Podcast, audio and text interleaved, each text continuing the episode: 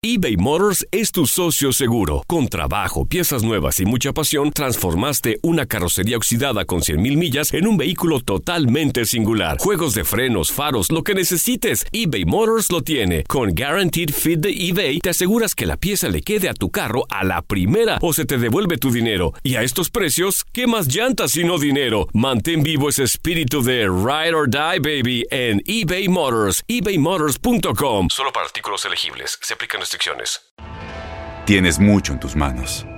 Pero con solo mover un dedo puedes dar marcha atrás con Pro Trailer Backup Assist disponible. Presentamos la nueva Ford F150 2024.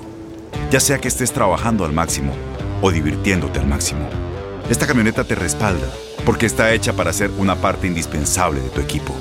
Fuerza así de inteligente solo puede ser F150. Construida con orgullo Ford. Fuerza Ford. When you buy a new house, you might say, Shut the front door! Winning! No, seriously, shut the front door. We own this house now. but you actually need to say, Like a good neighbor, State Farm is there. That's right. The local State Farm agent is there to help you choose the coverage you need. Welcome to my crib. no one says that anymore, but I don't care.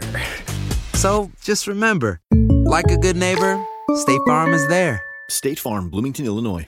Boost Mobile tiene una gran oferta para que aproveches tu reembolso de impuestos al máximo y te mantengas conectado. Al cambiarte a Boost, recibe un 50% de descuento en tu primer mes de datos ilimitados. O, con un plan ilimitado de 40 dólares, llévate un Samsung Galaxy A15 5G por $39.99. Obtén los mejores teléfonos en las redes 5G más grandes del país. Con Boost Mobile, cambiarse es fácil. Solo visita boostmobile.com. Boost Mobile, sin miedo al éxito. Para clientes nuevos y solamente en línea, requiere AroPay. 50% de descuento en el primer mes requiere un plan de 25 dólares al mes. Aplican otras restricciones. Visita para detalles. Medio México está en llamas y nadie quiere verlo. Es demoledor. Y la gente lo dijo con su voto.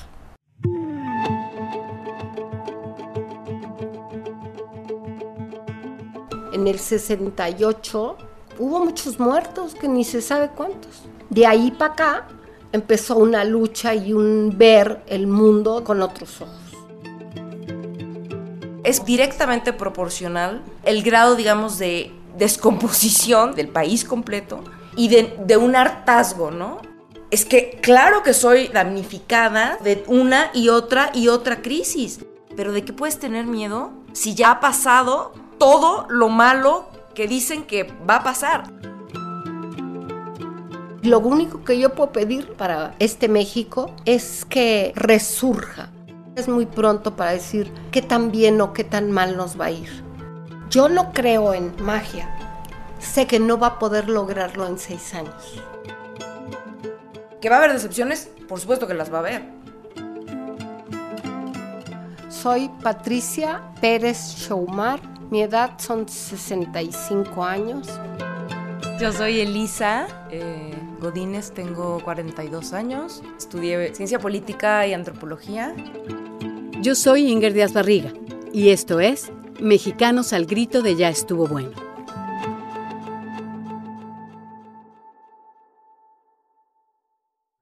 Hola, ¿qué tal?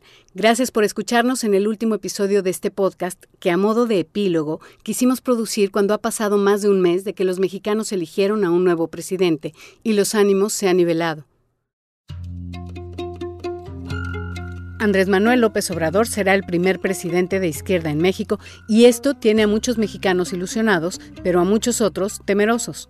Aunque no tomará posesión hasta el primero de diciembre próximo, la sociedad en general ya está pendiente de sus actividades y las analiza con ojo crítico. Que si las medidas de austeridad que propone son populistas e irresponsables, que cómo ha podido invitar a su equipo a viejos priistas de dudosa reputación, o que cómo diablos le va a hacer para cumplir tanta misión imposible que ha prometido. Pero para entender las enormes expectativas que ya recaen sobre el próximo gobierno, es interesante sumar al contexto de esta elección la visión de una generación de luchadores sociales que nacieron de los movimientos estudiantiles de 1968 y que a pesar de haber sido acallada brutalmente ese mismo año por un gobierno represor, hoy vuelve a tener la esperanza de ver un cambio no solo en el corrupto sistema político de México, sino en una sociedad profundamente lastimada por la desigualdad. Para hablar de esto y de las condiciones del país que le va a tocar gobernar a López Obrador, Patricia nos recibió en su casa, un pequeño departamento en la colonia San Pedro de los Pinos en la Ciudad de México. Entre ella y su hija hay 23 años de diferencia, pero comparten la experiencia de sobrevivir, como millones de familias de clase media, a las periódicas crisis de México. Iniciamos la conversación hablando del movimiento estudiantil del 68. Patricia empieza a recordar y sus ojos verdes parecen volar al pasado.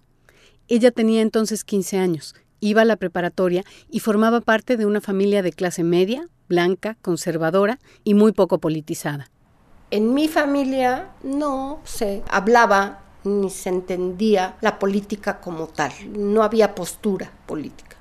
Yo entro a la prepa y me toca el movimiento del 68 y entonces fue un despertar de conciencia y decir, caray, ¿qué es lo que está pasando? Porque además... En la Ciudad de México, el movimiento estudiantil que tuvo brotes aquel año en otros países del mundo inspiró a muchos jóvenes cansados de un gobierno autoritario. Los estudiantes querían ejercer una libertad social e ideológica que desafiaba el estado de las cosas en un país que ya para entonces contaba 39 años bajo el gobierno de un mismo partido, el PRI. Patricia participó discretamente en el movimiento estudiantil. Recuerda que se mantenía informada y que a escondidas de su familia, por supuesto, apoyaba a los estudiantes. A mí nunca me dejaron ir a ninguna marcha, mi familia no me lo permitía. ¿Por qué? Pues porque no comulgaban con esas ideas. Apoyabas ahí boteando y salías a la calle y ibas a las, a las asambleas y estábamos... Se abrió una conciencia política en los jóvenes. Botear era como le llamaban a recolectar donaciones. Los jóvenes además tenían que encargarse de correr la voz de lo que iba pasando, de la información relativa al movimiento que no salía en la televisión, ni en la radio, ni en los periódicos. Los actos represivos del gobierno contra los estudiantes empezaron en julio del 68, pero desde el principio solo consiguieron fortalecer su movimiento, porque la violencia con la que la autoridad quiso someter a los jóvenes indignó a otros sectores de la sociedad que de inmediato apoyaron su causa. Las manifestaciones escalaron y el primero de septiembre de ese año, en su informe de gobierno, el presidente Gustavo Díaz Ordaz advirtió que estaba dispuesto a usar la Fuerza Armada en contra de los manifestantes con tal de restablecer el orden público. Hemos sido tolerantes hasta excesos criticados, pero todo tiene un límite y no podemos permitir ya que se siga quebrantando irremisiblemente el orden jurídico como a los ojos de todo mundo ha venido sucediendo. Ejerceré, siempre que sea estrictamente necesario, la facultad contenida en el artículo 89 que textualmente dice, disponer de la totalidad de la Fuerza Armada Permanente. El presidente no estaba dispuesto a permitir semejantes muestras de inestabilidad y descontento social, faltando apenas unas semanas para las Olimpiadas que ese año se celebraron en México. El 2 de octubre, solo 10 días antes de la inauguración de los Juegos Olímpicos, el gobierno mexicano mandó tropas militares a un mitin de estudiantes en la Plaza de las Tres Culturas en Tlatelolco. Hoy se sabe que la orden fue parte de una operación estratégica, la Operación Galeana, y consistió en que además de los soldados, el gobierno había mandado elementos de la Guardia Presidencial a infiltrarse entre los líderes estudiantiles con la instrucción de disparar contra el ejército y los estudiantes en la plaza. En medio del fuego cruzado cayeron decenas de civiles. La mayoría eran jóvenes. Hasta la fecha no se sabe exactamente cuántos muertos resultaron de ese ataque. Oficialmente, los diarios al día siguiente hablaban de 29. Tiempo después, Díaz Ordaz concedió que habían sido más.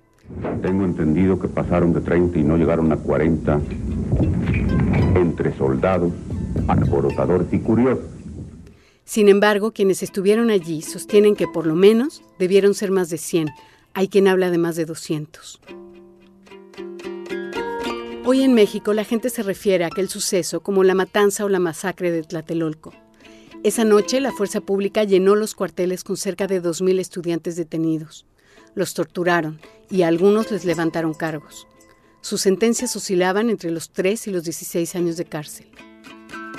Muchos de los que asistieron ese 2 de octubre a Tlatelolco no quisieron volver a hablar en largo tiempo de lo que presenciaron, pero a toda una generación le significó un cambio de conciencia. Patricia estaba en plena adolescencia y aún así trataba de entender. Porque además esto fue contra los estudiantes, ¿no? ¿Y quién los reprimió y quién hizo todo? Pues el gobierno, inventando cualquier cantidad de situaciones, comunistas, que los, los están manejando, que son títeres, cuando tú te estabas dando cuenta que no era así. Desde la azotea del edificio Chihuahua, de allá dispararon perversamente contra los soldados y contra sus propios compañeros por el nerviosismo del momento y su falta de práctica en el manejo de las armas que ellos habían conseguido o que a ellos les habían dado, no pudieron controlar los disparos y no solamente hirieron y lesionaron a soldados, sino también a sus propios compañeros. Los jóvenes veían atónitos cómo los medios de la época daban la versión oficial sin cuestionarla y cómo la sociedad prefería también simplemente creerla.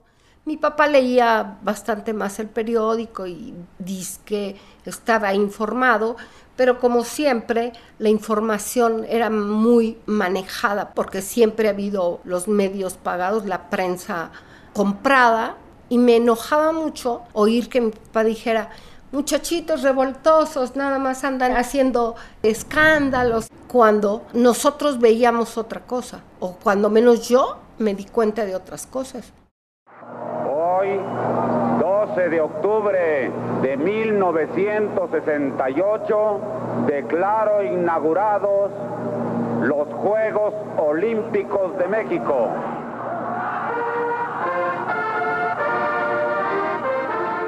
Con un eslogan que decía Todo es posible en la paz, las Olimpiadas se inauguraron sin contratiempos. Aquellos luchadores sociales se dieron cuenta entonces de los nefastos alcances del autoritarismo y de la vulnerabilidad de una sociedad aterrorizada. Sin embargo, Patricia hoy está totalmente convencida de que este México está peor que el de entonces. En aquellos tiempos sí era mala la situación, pero no llegaba a ser como es hoy. Nunca. Todavía tenías posibilidades, los chicos tenían ambiciones, se veía un futuro en la sociedad. Pero todo esto vino cambiando de tal manera que hoy por hoy los jóvenes y la sociedad no tienen muchas expectativas, se las han cancelado.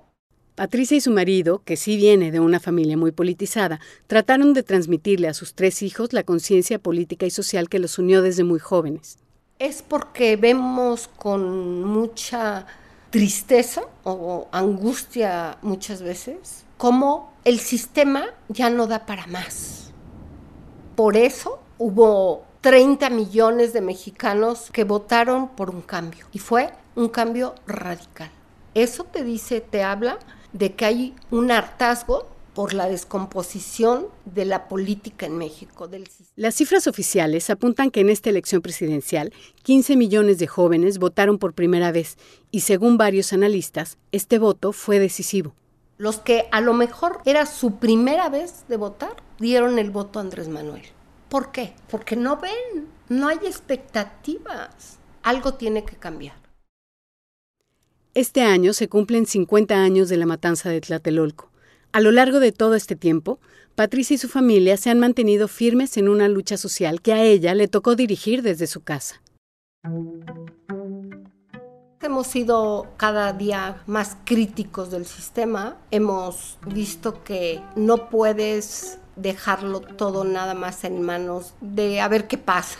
¿Cómo luchas? Trabajando todos los días, inculcándoles a los hijos mejores visiones de la vida y conciencia de la sociedad.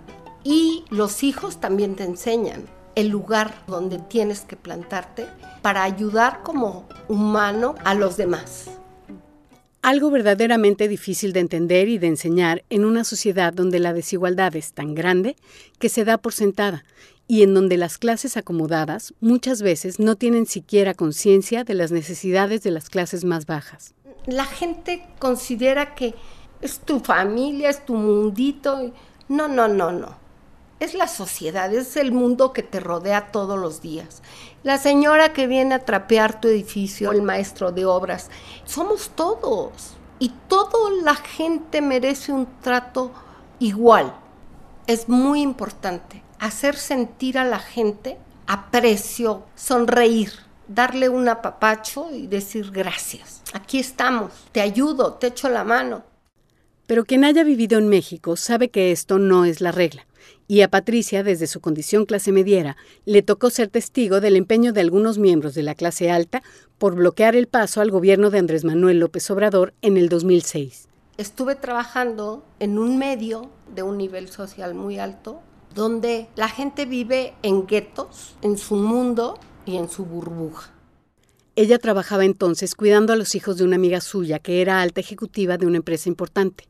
Esa gente se atrevía a decirles a sus empleados que si querían seguir teniendo trabajo no votaran por Andrés Manuel, porque era un peligro para México, porque les iban a quitar sus casas.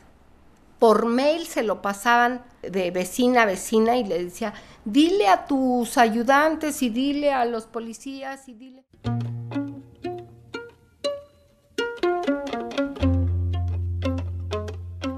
A Patricia y a su familia, defender su postura en pro de un México más igualitario les ha costado perder amigos y familiares. La gente te dice, no es posible que gente como ustedes le dé su voto a Andrés Manuel. En este país es como te ven, te tratan. Ese es el dicho espantoso, clasista, horrible.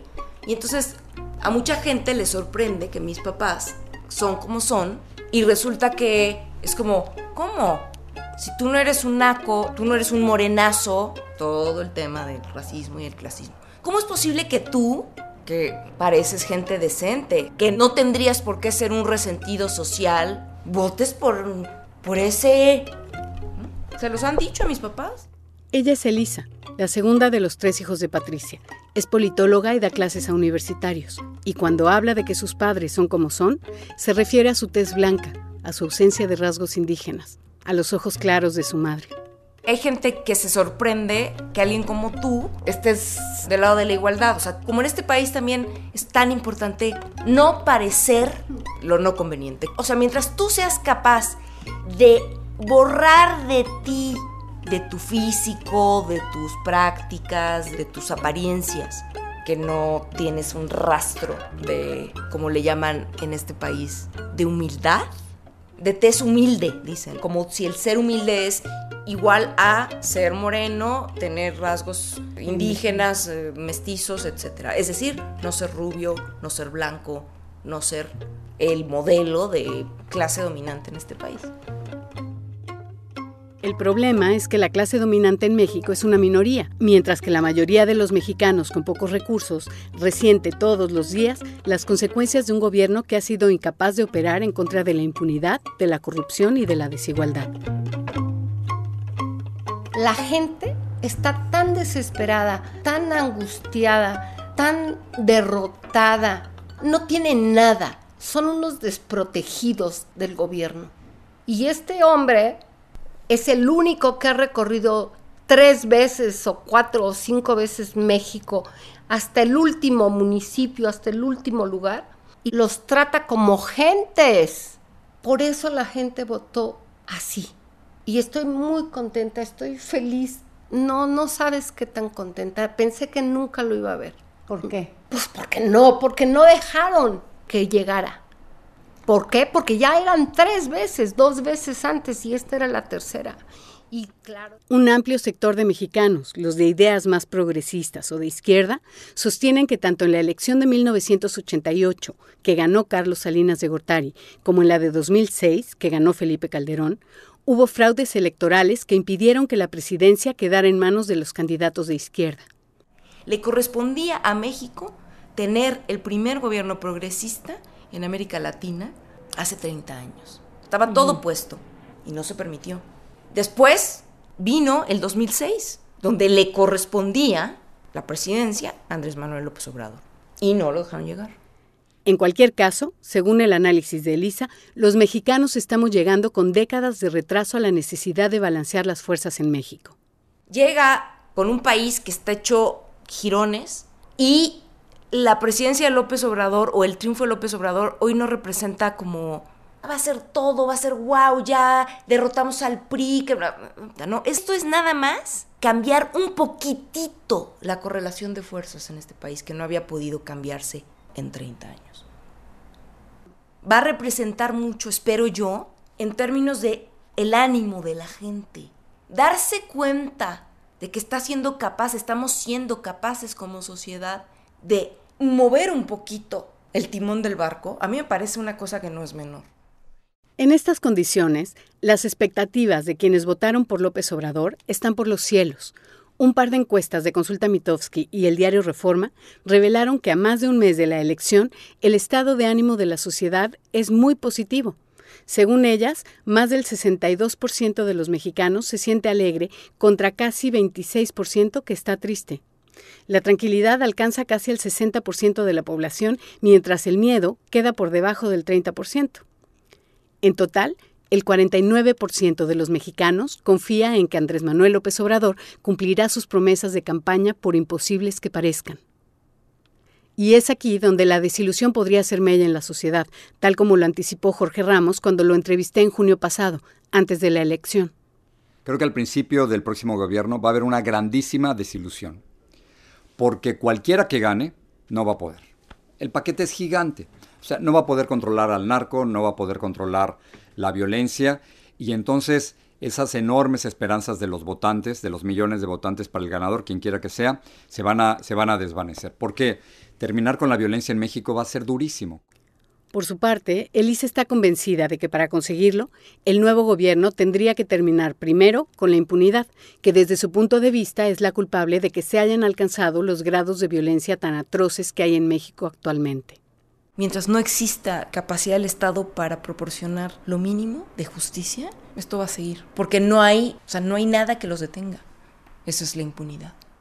Soy la más fan y sin embargo estoy cierta que no va a poder lograrlo en seis años, porque les están dejando destrozados la Ciudad de México y destrozado el país. Pero lo poco que se logre va a ser mucho en comparación de lo que han hecho en todos estos años 30 o 40 que tienen estos bandidos de saquear al país. Sí, aquí sí coincido con mamá en lo que lo que logre va a ser totalmente magnífico para quienes tenemos conciencia de cómo está el país. Yo no he visto una circunstancia de país verdaderamente tan grave. Me refiero a la podredumbre que tenemos de ética y moral. Para mí lo que haga, aunque no sea todo lo que prometió, va a ser tremendamente bueno. Eh, que sí va a haber decepciones, muchas. Yo espero, desearía que esto sea el inicio de una nueva cultura política. Es muy difícil cambiar la cultura política de un país. Nos va a costar, y ahí sí, como ciudadanos, tenemos que empujar todo lo que nos sea posible.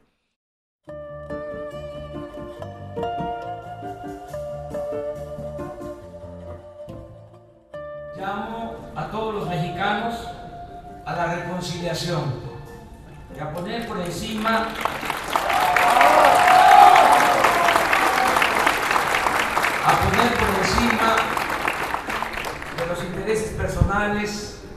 por legítimos que sean, el interés superior, el interés general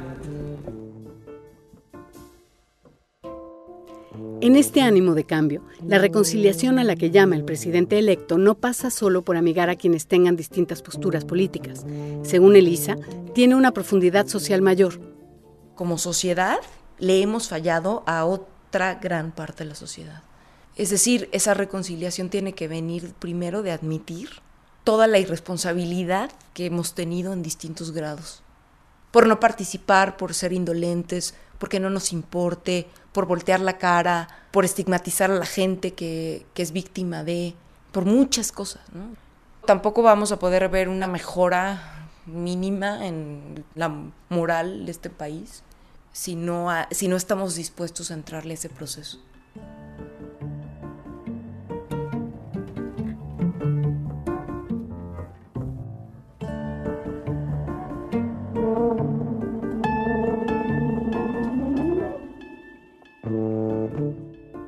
Esto fue Mexicanos al grito de Ya estuvo bueno.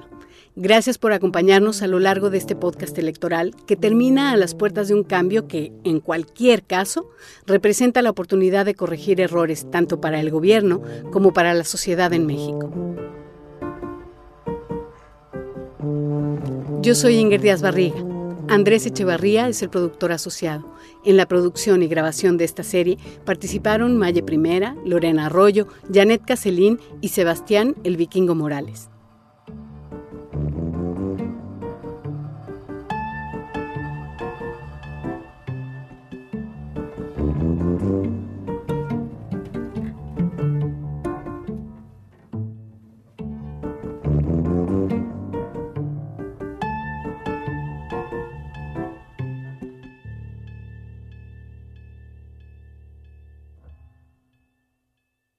Boost Mobile tiene una gran oferta para que aproveches tu reembolso de impuestos al máximo y te mantengas conectado. Al cambiarte a Boost, recibe un 50% de descuento en tu primer mes de datos ilimitados. O, con un plan ilimitado de 40 dólares, llévate un Samsung Galaxy A15 5G por $39.99. Obtén los mejores teléfonos en las redes 5G más grandes del país. Con Boost Mobile, cambiarse es fácil. Solo visita boostmobile.com. Boost Mobile, sin miedo al éxito. Para clientes nuevos y solamente en línea, requiere AroPay. 50% de descuento en el primer mes requiere un plan de 25 dólares al mes. Aplican otras restricciones. Visita Este abril te invitamos a nuestra feria virtual Univisión Contigo rumbo a la universidad. Conéctate virtualmente con representantes de colegios y universidades en la costa este, desde Nueva York a Florida. Aprende sobre ayuda financiera, becas y otros recursos para continuar tu educación. Regístrate para asistir y para la oportunidad de ganar una tableta. Te esperamos en Univisión Contigo rumbo a la universidad del 3 al 9 de abril. Regístrate ya en univision.com diagonal universidad. ¿Te preocupas por tu familia? Entonces, ¿por qué darles solo huevos ordinarios cuando pueden disfrutar de lo mejor? Eggland's Best, los únicos huevos con ese delicioso sabor fresco de granja, además de la mejor nutrición, como 6 veces más vitamina D, 10 veces más vitamina E y 25% menos de grasa saturada que los huevos regulares, además de muchos otros nutrientes importantes. Así que, dales los mejores huevos. Eggland's Best, mejor sabor, mejor nutrición, mejores huevos. ¿No te encantaría tener 100 dólares extra en tu bolsillo? Haz que un experto bilingüe de TurboTax declare tus impuestos para el 31 de marzo y obtén 100 dólares de vuelta al instante. Porque no importa cuáles hayan sido tus logros del año pasado, TurboTax hace que cuenten. Obtén 100 dólares de vuelta y tus impuestos con 100% de precisión, solo con Intuit TurboTax. Debes declarar para el 31 de marzo. Crédito solo aplicable al costo de la presentación federal con TurboTax Full Service. Oferta sujeta a cambios o cancelación en cualquier momento.